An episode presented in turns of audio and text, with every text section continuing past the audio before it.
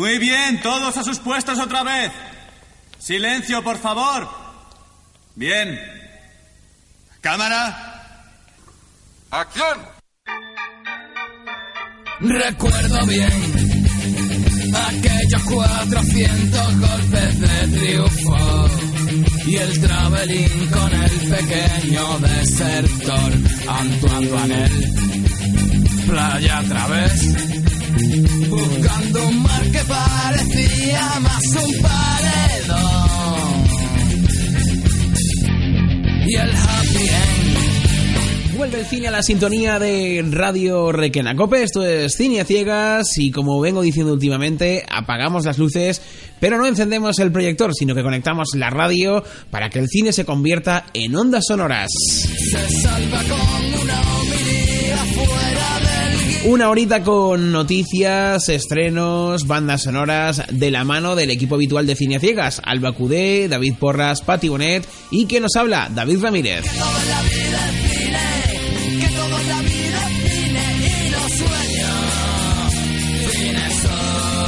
Tenemos también cine en Requena, además, eh, pues con motivo de- del Día de la Mujer, del 8 de marzo, que es mañana. Así que, bueno, pues vamos a comenzar.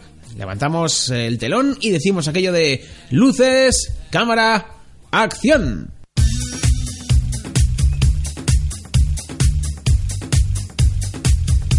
Pero antes de nada, vamos a saludar a nuestra coleccionista de críticas, Alba Cudeo. Hola, Alba, ¿cómo estamos? Muy buenas, pues aquí estoy una semana más con las críticas recopiladas, las mejores, las regulares y las peores para todos vosotros. Bueno, para eso estamos aquí también para dar una de cal, otra de arena de todas las películas que tenemos en Liza. Así que, como también tenemos cine en Requena, vamos a comenzar eh, rápidamente con las películas que tenemos en cartel en todo el país. La primera de ellas también tiene referencia a ese Día de la Mujer, al 8 de marzo, porque en cierta manera, pues resalta a una superhéroe como es Capitana Marvel. Cómo se hace. ¿Lista? Más alto, más lejos, más rápido. Eso es. Más alto. Más lejos. Más rápido. Así suena Capitana Marvel, una película que está dirigida a la limón entre dos directores, una mujer y un hombre, Anna Boden y Ryan Fleck. Ellos vienen de hacer películas como La Última Apuesta o Una Historia Casi Divertida. En el reparto tenemos a Brie Larson, Jude Law, Samuel L. Jackson, Ben Mendelsohn o Annette Bening. La historia sigue a Carol Danvers mientras ella se convierte en uno de los héroes más poderosos del universo cuando la Tierra se encuentra atrapada en medio de una guerra galáctica entre dos razas alienígenas. Situada en los años 90, Capitana Marvel es una historia nueva de un periodo de tiempo nunca antes visto en la historia del universo cinematográfico de Marvel. ¿Y qué es lo que nos dice la crítica? ¿Cómo la han recibido la Capitana? Bueno, pues de todo ha habido. Por un lado tenemos a Variety, que ha estado muy generoso y dice...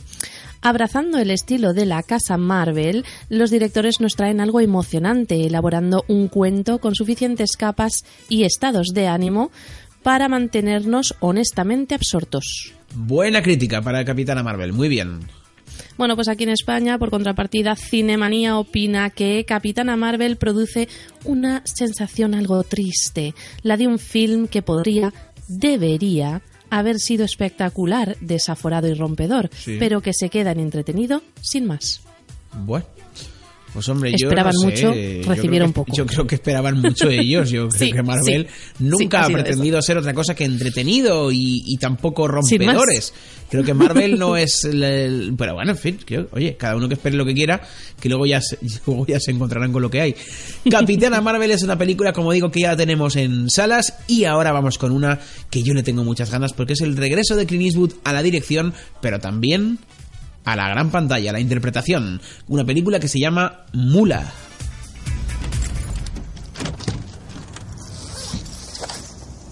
Joder. ¿Necesita ayuda, señor? Ah, hola, gente.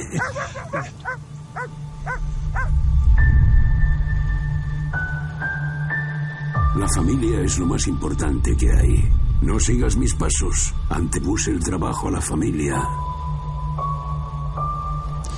Clint Eastwood, que ni más ni menos que con 88 añazos de edad, nos llega con esta nueva película y vuelve a ponerse delante de las cámaras. Él dijo que con Gran Torino pues iba a acabar esto de actuar. Ha dicho que dijo en su época, eh, hace unos años ya, bastantes años, por cierto. Gran Torino creo que es de 2014, si no recuerdo mal y dijo que él ya esto de actuar lo iba a dejar para los jóvenes, pero con 88 años ha decidido volverse a poner, eh, aparte detrás de las cámaras, ahora adelante, después de haber hecho películas como 15 y 17 Tren a París o Sully, que son sus últimas eh, películas, pero luego, bueno, pues a ver, todos recordamos películas como Gran Torino, que he dicho yo, Million Dollar Baby, Un Mundo Perfecto, etc, etc. En el guion tenemos a Nick Cheng, eh, basado en un artículo de Sam Dolnick. Y en la música tenemos a Arturo Sandoval. En la fotografía tenemos a Yves Belger. Y en el reparto al propio Eastwood, como he dicho, junto a Bradley Cooper, Michael Peña, que viene de Narcos,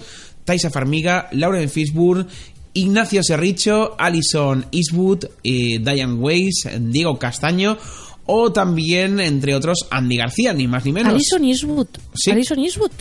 ¿Es su hija? Será la hija, claro, No sé. digo yo. Su hija, su nieta, porque con esa edad tiene también nietos, ¿no? Eh, digo yo No que sí, ya, bueno, puedo tener ya, yo qué sé, con 88 años, hasta bisnietos puede tener.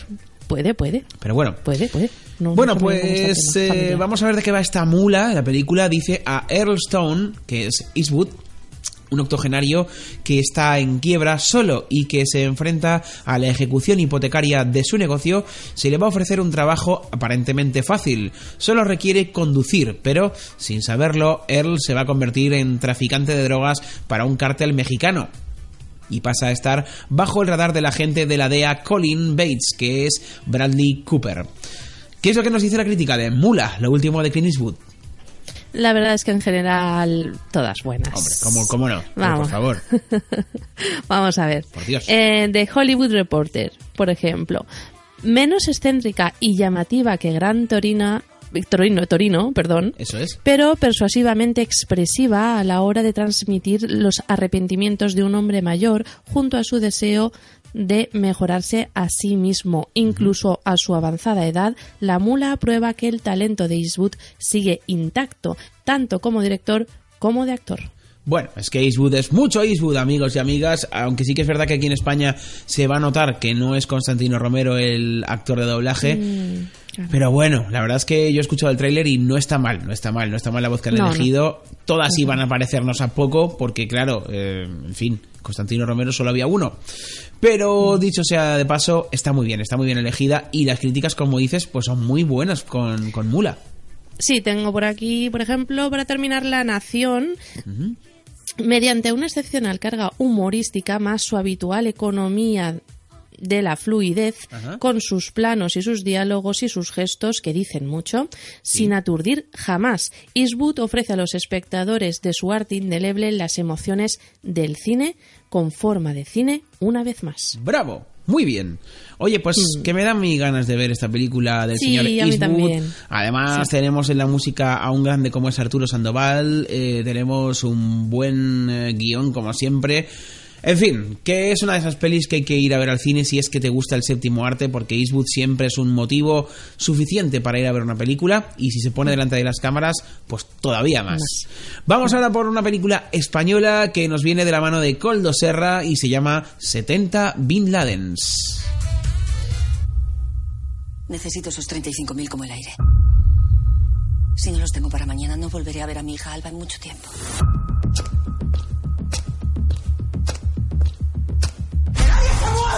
¡Y tú! ¡Aparta! ¡Todo el mundo quieto!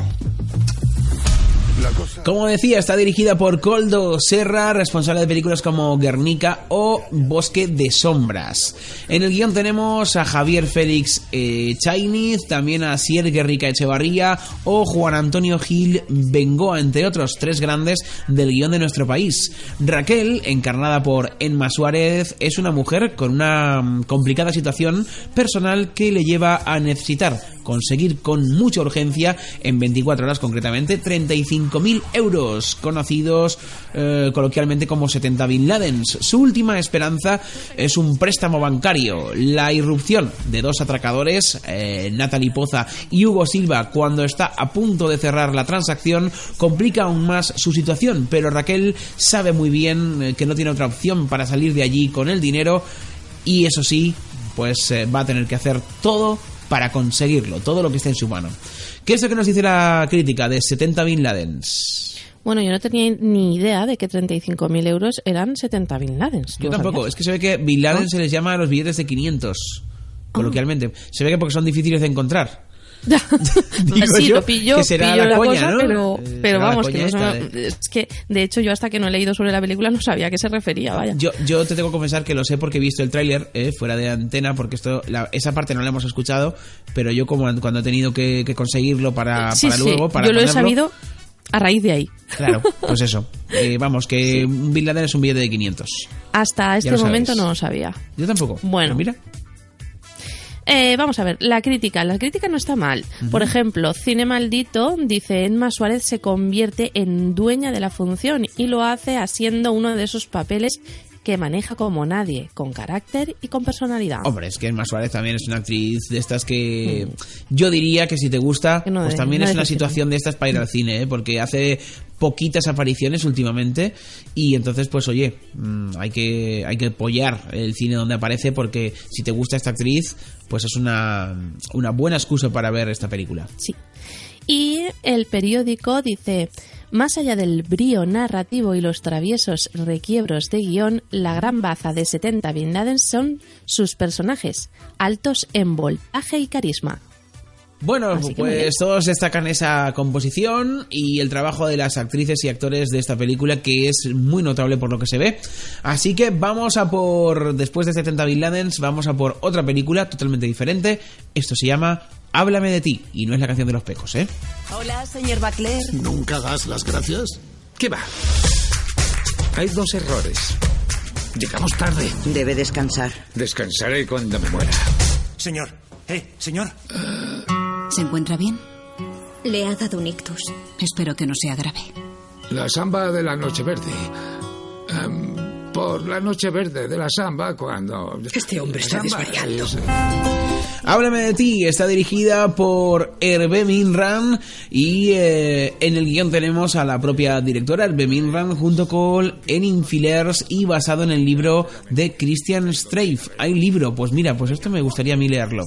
Vamos a hablar de la historia de Háblame de ti. Es eh, la historia de Alain. Él es un respetado hombre de negocios, es un brillante orador y en su vida no hay lugar para el ocio o la familia. Ya lo hemos oído en el trailer. Ya descansaré cuando me muera, ha dicho. Un día sufre un derrame cerebral que va a frenar de golpe su brillante carrera profesional y le causa problemas profundos en el habla y también en la memoria. En su rehabilitación cuenta con el apoyo de Jen, una joven logopeda. A fuerza de trabajo y también de paciencia, Jen y Allen van a llegar a conocerse y él va a intentar reconstruirse y empezar una nueva vida. ¿Qué es lo que nos dice la crítica de Háblame de ti? Parece interesante, desde luego. Bueno, pues aquí sí que he encontrado un poquito de todo y por ejemplo Cine Cure dice vale la pena ver la película especialmente para aquellos que aprecian a Luchini. Muy bien. Y mm, luego en Vas de Cine dice el abuso de los juegos de palabras está lejos de ser un motor suficiente para energizar esta historia de una redención esperada. Vamos que el final no estaba claro. de tal. Hombre, pero Lucchini, como hemos dicho, sí, también es un actor de estos que, que merece la pena si te gusta el cine francés y demás y, y eres seguidor, pues también es una buena excusa para ir al cine. La verdad es que hoy estamos recopilando gente que hacía tiempo que no sabíamos de ella. Estamos con Estás Eastwood, poniendo muchas excusas. Estamos con. Emma Suárez. No, no, pero es verdad. Están resurgiendo actores y actrices que hacía tiempo que no veíamos. Eso es buena señal. Eso es buena señal. Vamos a por otra película. Vámonos hasta Islandia, un país del cual apenas conocemos, que tiene nombres muy raros, es lo único que sabemos. Pero la película, eh, afortunadamente, está traducida y se llama La mujer de la montaña. ¿Estáis listos? Sí, sí. ¿Qué hacía el helicóptero ahí? Ya has cumplido con tu cometido. Ahora tienen generadores. Tenemos que llevar a cabo el plan. Ahora, el mundo tiene los ojos en nosotros. Es el momento perfecto para tu manifiesto. Por Dios. La Mujer de la Montaña está dirigida por Benedict Erdinson y también, bueno, pues nos cuenta la historia de que a sus 50 años, Ala, profesora de canto, declara la guerra a la industria local del aluminio que está contaminando su país, que es Islandia. Para ello se toma todo el tiempo, pues, en riesgos con el fin de proteger el medio ambiente en eh, Islandia, pero su situación podría cambiar radicalmente con la llegada inesperada de una carta que da luz verde por fin a sus trámites de adopción de una niña. ¿Qué es lo que nos dice la crítica de La mujer de la montaña? Bueno, pues Variety por un lado dice... El genio de Erlinson radica en cómo lo combina todo con una inteligencia tan ingeniosa con episodios picarescos bellamente filmados. Así que les ha gustado. Sí, sí, es verdad. ¿A alguien no y le ha gustado? Caimán, a Caimán Cuadernos de Cine aquí en España pues no... Ni, bueno, no sé, fa, una, no sé. una crítica un poco rebuscada. ¿Esa de mira. tú has venido a hundirme o a sacarme a relucir? Esta que De me gusta a mí. gustan un poquito, a ver, a ver, a ver. sí. Cuéntame, cuéntame. Resulta en última instancia una película mucho más convencional en su desarrollo que lo que sus excéntricos personajes y absurdas situaciones merecían. ¿Qué te parece? Analiza, analiza ahí. Pero es que está diciendo que una película que merecía menos o merecía No más de lo que es pero es menos o merecía menos de lo que es pero es más No sé. o no lo he entendido. Cuadernos Caimanes. ¿Te lo vuelvo a leer? Sí, vuelve a leer, por favor. Es que no, no- nunca lo hemos hecho esto, ¿eh? Pero léemelo. A ver, vamos a ver. Dice, A ver. resulta en última instancia Sí. una película mucho más convencional en su desarrollo que lo que sus excéntricos personajes y Ujú. absurdas situaciones merecían. Claro, excéntricos personajes y absurdas situaciones, pero entiendo que te, que te gustaba eso, aunque fuera excéntrico y absurdo, entonces te, te has quedado despagado porque era convencional, o es que no te gustaba que fuera excéntrico y absurdo y entonces te parece convencional, pero no lo entiendo. Bueno, es igual, eh, vamos a dejar de No había muchas críticas de esta película y Ya. no he podido... Ya. La he cogido también por... No, pero es curiosa, ¿eh? Es curiosa. Por esta. curiosa, exactamente. Porque de verdad que no, no sabría decirte si el tío pensaba que era buena o mala y luego se ha quedado... Yo la he despagado. clasificado como crítica regular. Sí, es una crítica regular. No, sí. no se es de estas que me gustan a mí. Esto me gusta. Sí. Bueno, vamos a por una cinta que viene de Paraguay y se llama Las Herederas.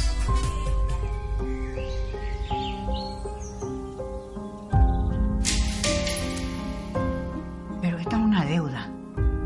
Acá dice estafa. Decime, ¿algo de tu familia que se haya vendido? O sea, hasta el auto que me regaló mi papá está a la venta. Tenía una deuda nomás. La acusaron de estafa. Y le mandaron adentro. Lo mismo que a mí. Es una película dirigida por Marcelo Martinesi, que, bueno, pues en este caso debuta en el cine con esta ópera prima. Y en Las Herederas se nos cuenta la historia de dos mujeres de alta alcurnia de la sociedad paraguaya que heredaron suficiente patrimonio como para vivir de manera cómoda.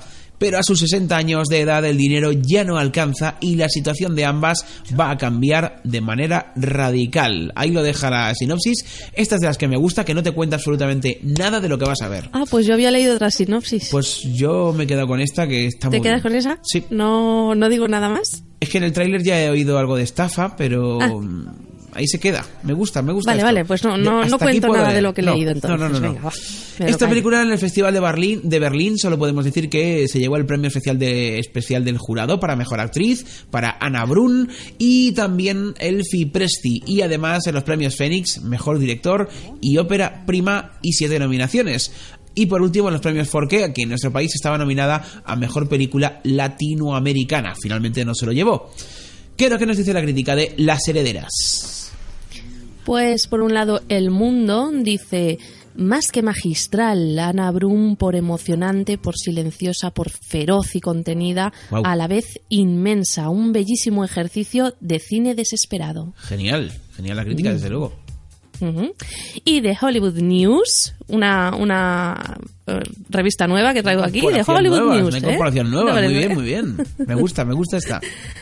mm, tremendamente sabia y profundamente conmovedora. Una historia de amor en un estilo cinematográfico maravillosamente antiguo.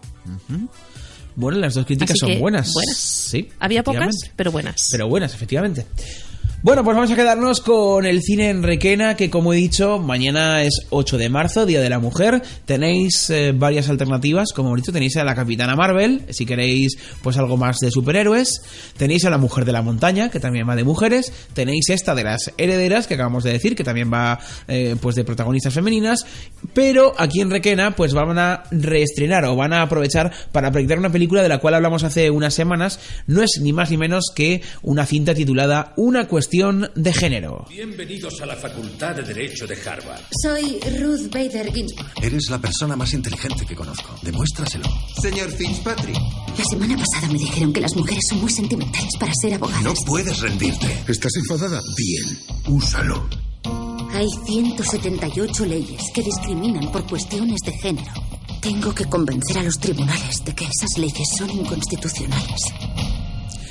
Es una película dirigida por Mimi Leder y que en el reparto tiene a Felicity Jones, Armie Hammer o Kathy Bates, entre otros. Esta película es un biopic sobre la jueza del Tribunal Supremo de los Estados Unidos, Ruth Bader Ginsburg, la segunda mujer en la historia tras Sandra O'Connor, que sirvió en el alto órgano judicial de este país. Ginsburg fue nombrada para el alto tribunal en el año 1993 por el presidente Bill Clinton. Ruth, junto a su marido, el abogado Martin Ginsburg, cambió el curso de la historia con una singular historia, con un singular caso sobre discriminación de género que abrió el camino para la igualdad en los tribunales. Esta película se va a poder ver en el Teatro Principal de Requena el sábado 9 de marzo, pasado mañana a las 7 y media de la tarde y también el domingo 10, pero en este caso a las 8 y media. O sea que el cine envuelve este fin de semana a Requena con una cuestión de género. Será, como digo,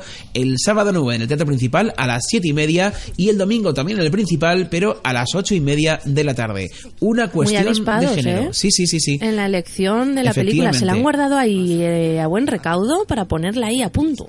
La verdad es que está muy bien, está muy bien esta película, una cuestión de género, tiene muy buena pinta y además para conmemorar ese Día de la Mujer, pues yo creo que viene que ni pintada porque es una historia real de, de esta mm, eh, pues jueza que entró pues al tribunal, la segunda jueza femenina y que en este caso, como dicen, cambió la historia. Así que ahí la tenemos. Muy bien, muy bien. Pues nada, a disfrutar de ello en un momento tan significativo. Efectivamente, y nosotros que nos despedimos, como es habitual de nuestra sección, Alba, la verdad es que muchísimas gracias por haber estado un día más con nosotros y nos escuchamos en siete días, como siempre, aquí en Cine Ciegas. Pues hasta la semana que viene y que disfrutes del cine. Chao. Hasta la semana que viene nosotros continuamos. Esto es Radio Requena Cope 93.2. Estás preparada para esto. Llevas toda la vida preparada para esto. La palabra mujer no aparece en la Constitución de los Estados Unidos. Tampoco la palabra libertad.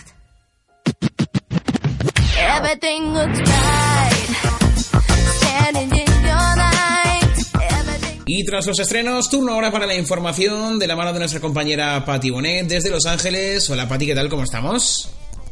Hola, pues hoy venimos con un poco variadito. mm, Ujú. Futuros rodajes, series y una noticia un poco triste, la verdad. Ay, bueno, pues a ver, ¿por dónde empezamos? Pues creo que mira, por la triste, y así Venga, ya sí. nos quitamos la tristeza cuanto Te lo iba a decir yo, pero sí, como lo has dicho al final, digo, me daba miedo que terminaras con ella, pero sí, casi No. mejor para, para comenzar, sí. Pues bueno, que esta semana hemos tenido que decir adiós a Luke Perry, que la verdad es que era un icono de los años 90 y que incluso ahora seguía en activo. Recordamos que además de ese boom y esa serie de- considerada para muchos de culto como era Sensación de Vivir, pues ahora mismo lo podíamos ver en Riverdale e incluso tiene un papel en WhatsApp on Time, la nueva peli de Tarantino, que ya lo veremos a título póstumo. Pero bueno, hace 10 días sufrió un infarto cerebral, no se ha podido recuperar y bueno, pues hace poquito le teníamos que decir adiós y la verdad es que ha sido algo que a muchos ha impactado, ¿no? Porque simplemente 52 años y pues bueno, sí, dices lo típico, ¿no? Si está enfermo es como que, pero como están de repente estas cosas, pues siempre te quedas un poco, además que seguía en activo, que era una cara conocida para el mundo de la televisión, Exacto. Riverdale también es una serie que lleva una legión de fans detrás impresionante y bueno, pues las redes sociales se llenaron de, de mensajes, de condolencias y de despedidas y la verdad es que bueno, es triste, pero como siempre tú dices, pues es una buena oportunidad para recuperar trabajos que, ha hecho y de esta forma pues recordarlo siempre. Eso es, hay que fijarse en la parte positiva de todo esto, si la hay, y es de lo poco que se puede sacar, como yo siempre digo, pues el arte que nos deja y vaya ahí esa, esa despedida y ese homenaje por parte de Cine Ciegas. La verdad que, que sí, se nos están yendo muchos últimamente. Ese es, la verdad es que era un icono para, Sí. para mucha eh, gente de aquella época, pues eh, era un icono y bueno, pues son muertes, ¿no? O despedidas que siempre te impactan más. Exacto, sí, bueno, y además en como dices por inesperado, sin duda. Hmm. Y bueno, pues seguimos con un nuevo proyecto, que es la nueva película de Jaume Balagueró. Eh, su protagonista es Freddie Highmore, que ahora mismo pues está muy de moda con The Good Doctor, pero Sí. que lo hemos visto en otras películas como Descubriendo Nunca Jamás o Charlie la fábrica de chocolate. La verdad Eso es que es eh, uno de los pocos niños que lo hemos visto que sí que está teniendo buen Eso es que ha tenido desarrollo, sí, efectivamente. Eso es, claro y sí. está haciendo unas buenas selecciones. Sí. Así que sí, la película se llama se llamará Way Down Wow. Y va acerca de un, un atraco en un banco que aprovecharán una gran final de fútbol y que tiene concentrado la atención de todo el mundo y a la vez pues harán este este atraco. No Así que la esto, que ¿eh? porque el fútbol la verdad es que abduce mucho a la gente y es una idea que, que, bueno, mm, ahora la aprovecha Balagueró, pero quizá algún ladrón ya se le ha pasado por la cabeza, porque la verdad es que el fútbol eh, no hay cosa que, que, que, mm, que una más a la gente que un partido y la verdad es que, bueno, pues eh, en este tipo de, de eventos podría pasar algo así, la verdad. Sí, sí, pensado. la verdad es que yo cuando he leído la sinopsis digo, Sí. "Eh, parece interesante. Además, a mí las de atracos me gustan mucho. Muy Balagueró, sí, sí, sí, bien pensado. Y es verdad que Freddy Highmore es, es lo que te digo, que es un niño que además está, bueno, niño ya bastante ya mayorcillo, Sí. pero que ha sabido hacer buenas selecciones y que, que la hace bien, ¿no? Que desde pequeñito es como que apuntaba maneras y de momento va manteniendo listón, así que ya sabemos que, bueno, si Jaume Balagueró ha querido contar con él, por algo será. Eso es. Y siempre hace proyectos ahí bastante interesantes, así que estaremos ahí atentos. Nos alegramos por el regreso también de Balagueró después de Mientras duermes, que estaba un poco en barbecho el hombre y parece que vuelve a rodar fuera de nuestro país, así que bueno, pues todo apunta que va Bueno, a ser... se grabará sobre todo en Madrid, no te creas. Ajá. Así que Madrid también algunas cositas en Inglaterra, Bueno, pero yo sobre todo que iba a ser España, así que eh, sí. más internacional, pero sí, bueno, en en todo caso no va a ser 100% española como, como la anterior, así que Balagueró la verdad es que es uno de esos directores a los que conviene seguir la pista porque todo lo que ha hecho a mí me interesa. Yo sé que tú pues en ese sentido eres más esto del terror te da cosilla, pero pero bueno, Balagueró la verdad es que la, la valía Por y la eso te he calidad traído esta noticia que sabía que a ti te iba a gustar. Sí, sí, sí, hombre, como sabías, como sabías, me conoces desde luego. Eso es. Bueno, y para acabar, pues bueno, para una de series, ¿no? Que hace, hace mucho tiempo que no las abordamos. Es verdad. Primero, que ya está el tráiler de Juego de Tronos, pero Sí. como está en inglés, pues no lo vamos a poner aquí porque hay gente que obviamente pues no nos enteraremos mucho No, de las está, cosas. está- está doblado ya, ¿eh? Ah, pues mira, me das tú una Sí, sí, primicia. sí, está doblado. Ya pues lo tengo podríamos yo. ponerlo, ¿no? Yo es que me he suscrito a, a HBO España y, y entonces al canal de YouTube y así puedo ver los, los trailers cuando los doblan. Genial, genial. Pues mira, si quieres, mira, poner- genial, podemos pues poner un trocito si quieres. Sí, pues pon un trocito. Vamos a Pon un ponerlo, trocito, pon un trocito. Conozco a la muerte. Tiene muchas caras. Y estoy impaciente por ver esta.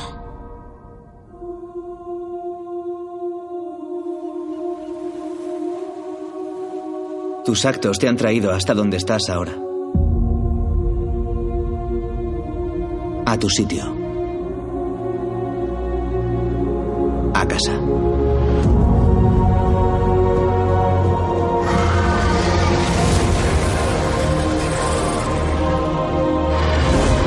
Ya viene. Nuestro enemigo no se rinde. No se detiene. No siente.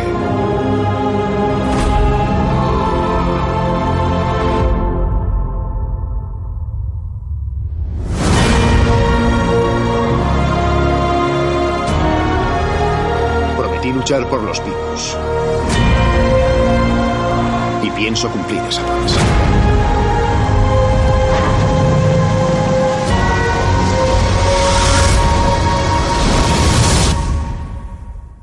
Bueno, bueno, Bueno, bueno, la verdad es que yo creo que nos está poniendo los dientes largos. Brutal, brutal, brutal. Esas frases, esas, esas eh, bueno, pues eh, Sentenciarias, como siempre, sobre batallas, todo esos dragones. Bueno, bueno.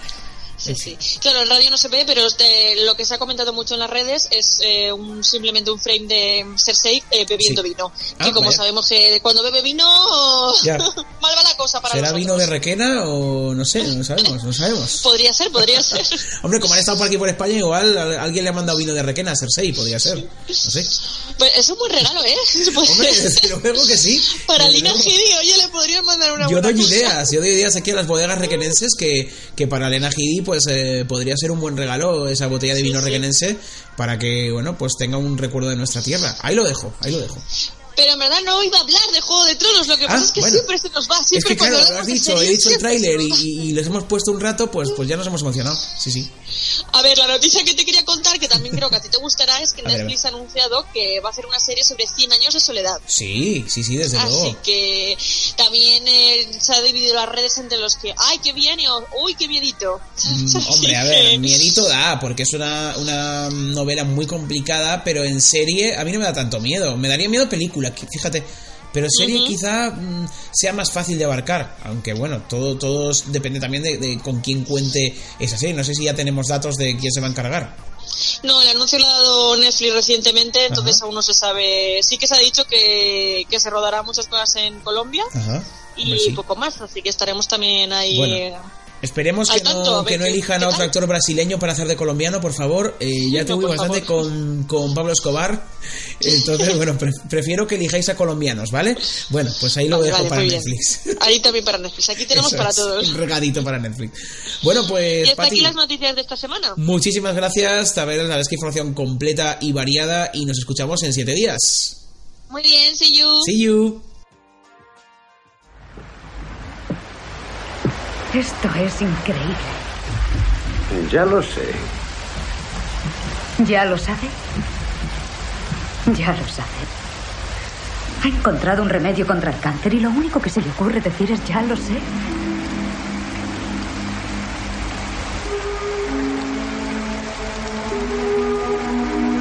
Diga, ¿qué es? Bromelia. Una flor. ¿Cómo la ha encontrado? Vine aquí hace seis años. ¿Por qué? Era una tribu atípica. No tenían cáncer. Sin embargo, que yo sepa, la bromelia no crece en ninguna otra parte más que aquí. Crece a 15 metros de altitud en estado silvestre. ¿A 10 pisos de altitud? En el último estante del gran supermercado farmacológico. Crece en un árbol. Había visto al viejo hechicero subido allí recogiéndola para su botiquín mágico. Así la descubrí. Solo hay un problema con el suero. No puedo reproducirlo.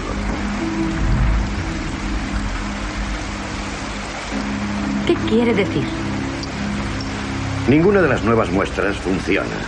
Y me queda muy poca cantidad de suero primitivo. Eso es lo que quiero decir con que no puedo reproducirlo. Un momento, no logro entenderlo. ¿Qué es lo que no consigue usted entender? He descubierto un remedio contra la maldita plaga del siglo XX y ahora lo he perdido. ¿No ha perdido usted nunca nada, doctora Bronx? ¿Su bolso, las llaves del coche? Pues viene a ser lo mismo. Ahora lo tienes y ahora ya no.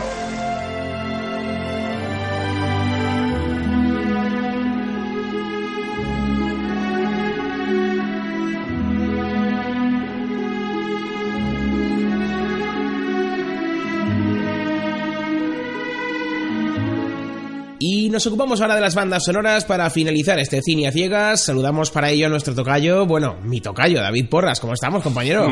Hola David, pues muy bien, la verdad es que muy bien. Eh, Además, he puesto unas vacaciones eh, descansadito, o sea que Es estupendo. verdad, porque ayer, bueno, el, el pasado jueves te di fiesta porque estuvimos recuperando pues ese corte de la lista de Sidler de hace un año. Sí, la verdad es que sí. fue muy bonito y aprovechando pues que se estrenaba en muchos cines eh, de España y yo también Sí. aproveché para verla, la verdad. Es una de esas Yo no me, la, que- no me la quiero perder otra vez en el cine. Es genial, genial. Sí, sí, es una oportunidad única para volverla a ver. Una, una experiencia. Bueno, y ahora vamos con una película que mm, la verdad es que no es muy conocida, ¿eh? Pues eh, la verdad es que no, la verdad. ¿No? A ver, eh, Bueno, yo no la eh, conocía, igual, vamos a ver. eh, Hay, hay- eh, igual hay gente que sí, que la habrá visto. No, claro, es ver, una película norteamericana de Hollywood con, con estrella, con alguna estrella y tal. Eh, hablamos de los últimos días del Edén. La verdad es que es una película que para muchos, o para algunos, Los últimos días del Edén es una de las mejores películas del director de Depredador y Jungla de Cristal, Vaya. de John McTiernan. John McTiernan, sí, señor. También dirigió eh, el malogrado John McTiernan, que dejó Sí. de dirigir por asuntos un poco truculentos, estuvo metido en, en rollos de espionaje Sí, para parece, entre productores y rollos, eh, no recuerdo muy bien algo- exactamente. algo raro, algo raro. Exactamente. También fue el director de, de El último gran héroe, ¿no? Sí. Pues eh, para aquellos que no la hayan visto les informo que esta película no, no, no es de acción. Lo digo por los títulos que he mencionado, que son Sí, bastante claro. eh, moviditos. se podría intuir que es eso, ¿no? Eh, de acción. Pues exactamente, no, pues no, en este caso es más bien todo lo contrario. Es, es una película eh, de claro mensaje ecologista. Ajá. ¿Vale? Eh, vamos, eh, está- vamos por esos derroteros.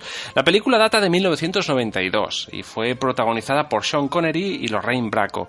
Eh, cuenta la historia de un científico solitario que realiza trabajos de investigación en lo profundo de la selva amazónica para una empresa farmacéutica. Su, su centro de investigación se encuentra en, en la aldea de una tribu de, de indígenas y bueno, pues eh, de buenas a primeras, sin dar mayores explicaciones, solicita a la empresa que le envíen una ayudante, la cual, eh, una vez allí, comprobará que el científico ha encontrado nada menos que, que una cura contra el cáncer. Vaya. Eh, sin embargo, la planta don- de donde surgió la fórmula está a punto de desaparecer debido a la deforestación por la creación de una carretera que, que atraviesa la selva. Bueno, pues como puede verse, pues un mensaje evidentemente ecologista impregna sobre todo el, el argumento. Aunque no se trata de una mala película, hay que decir que, que Los últimos días del Edén no posee demasiados rasgos que, que hagan de ella una película memorable. ¿vale? De hecho, me atrevo a decir que, que dos de los aspectos eh, que han impedido un poco el olvido de esta película eh, pues son los siguientes. Uno, yo me atrevería a decir que es la presencia de Sean Connery, que como siempre está estupendo. Claro. Y otro es precisamente su sobresaliente banda sonora. Eh, el maestro Jerry Goldsmith fue el encargado de componer la música de los últimos días de, del Edén, o sea, todo un peso pesado. Palabras mayores, sí, señor. Es- ya hablamos de él cuando abordamos las bandas sonoras de Poltergeist o de Star Trek, Eh, pero recordaré, pues eso, la dilatada carrera de Jerry Goldsmith abarca más de 40 años y ha dejado detrás de sí toda suerte de composiciones, algunas magistrales y otras absolutamente olvidables. Con, pero en cualquier caso, Jerry Goldsmith hay que decir que es una, ah, es una figura ya mítica de, de la banda sí, sí, sonora sí. y, en fin, eh, tiene Muy consolidada un- ya. Eh, tiene un prestigio eh, brutal. En cualquier caso, eh, Goldsmith hace un curioso acercamiento a la música folclórica sudamericana. Desde luego, para los últimos días del Edén compuso una de sus mejores partituras en la década de, de los 90 y contiene una de las piezas más hermosas jamás compuestas por este compositor, que será la, la pieza que hoy escucharemos. Como te digo, en este caso, Goldsmith hace un curioso acercamiento a la música folclórica sudamericana con el empleo de varios instrumentos étnicos, como, como no podía ser menos. La, la banda sonora se divide básicamente en, en tres temas. El primero, el cual escuchamos ahora, es el tema étnico, así muy rítmico y juguetón, que nos remite directamente al folclore brasileño. Esta es la primera música que aparece en la película cuando la ayudante, cuando la ayudante despega en el, en el aeropuerto de Brasil. El segundo tema es el destinado a ilustrar la deforestación de la selva, una música creada con sintetizador y que destaca sobre los demás temas precisamente por sus connotaciones negativas, ¿no? un poco Claro. debido al uso agresivo de la percusión se utiliza mucho en cuanto como leitmotiv cuando aparece el tema de la deforestación, de la carretera que se están construyendo. Agresividad, ¿no? Y- Exactamente, es un tema muy agresivo. Incluso lo electrónico contra lo natural, ¿no? En la banda sonora Eh, también, representado por esos dos eh, pues estilos de componer también. Exactamente, tenemos ahí la, la parte sinfónica, muy melódica, muy Exacto. eh, realmente muy bonita. Eh, y luego, pues, el- la parte un poco más artificial, como es eh, la- pues el sintetizador que viene a reflejar un poco, pues, la parte eh, un poco de, pues eso, de deforestación y, todo esto. Finalmente, el tema que hoy escucharemos es el titulado The Trees, Los Árboles. Es una de las piezas, como te digo, más hermosas de toda la carrera de, de Jerry Goldsmith. Un tema idílico, de aire afligido, con, con el que se refuerza aún más los componentes bucólicos de, de la partitura. Eh, con él se resalta la belleza de, de las imágenes de la selva amazónica en un momento dado de, de la película. Es una escena en la que la, la visitante sube eh, con unas poleas hasta lo alto de, un árbol en busca de, la bromelia, de esta planta de donde supuestamente se puede sacar la fórmula contra el cáncer, y puede ver toda la selva amazónica desde por encima de, las copas de los árboles. Es un momento absolutamente precioso, chulo. la verdad es que sí, la verdad es que sí. Eh, bueno, pues eh, la verdad, David, es que música como esta es la razón por la que me interesa la música cinematográfica. Es, es- yo creo que estoy convencido, David, que los oyentes van a saber disfrutarla, sin duda. Pues desde luego que sí, porque además nuestra audiencia para eso la tenemos entrenada bajo tu mando banda sonero y, y nosotros pues nada, que agradecemos eh, semana tras semana esa colaboración. Nos escuchamos en siete días, compañero. Perfecto, como siempre, un placer, David. Hasta la semana que viene. Un placer y a nuestra audiencia también la emplazamos a una nueva edición de Cine Ciegas el próximo jueves aquí en la 93.2 Radio Requena Cope y por supuesto en nuestro podcast de Evox y iTunes. Hasta entonces, buen cine para todos y adiós.